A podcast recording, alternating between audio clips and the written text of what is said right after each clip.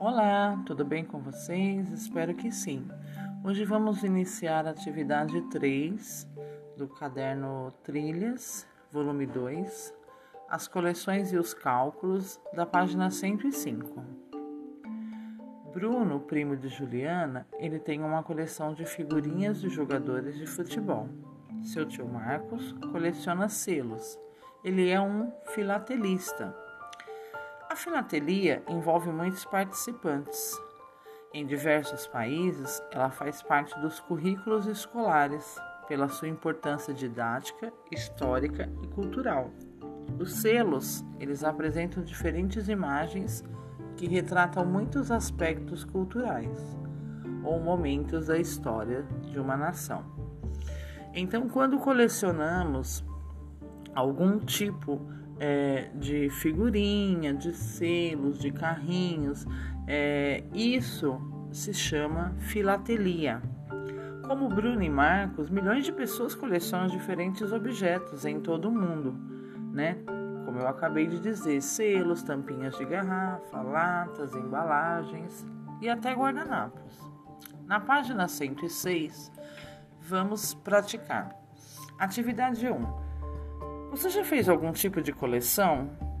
Qual?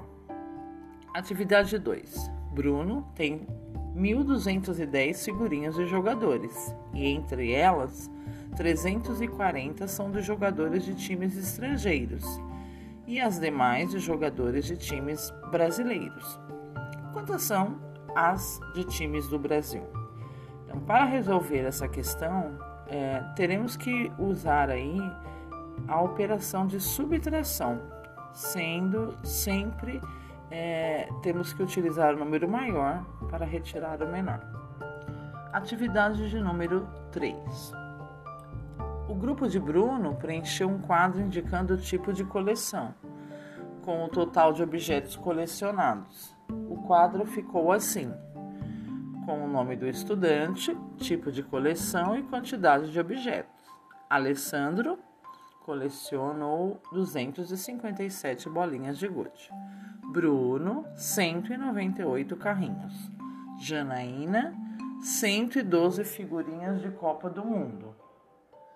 Luísa, 135 animais de estimação. E Cibele, 86 peixinhos coloridos. Leia os dados do quadro, né, que eu acabei de, de realizar a leitura, e responda a letrinha A quem tem mais objetos colecionados? Letrinha B. Quem tem menos? C, da página 107. Quantos objetos Sibeli precisa ter para ficar com a mesma quantidade do Alessandro?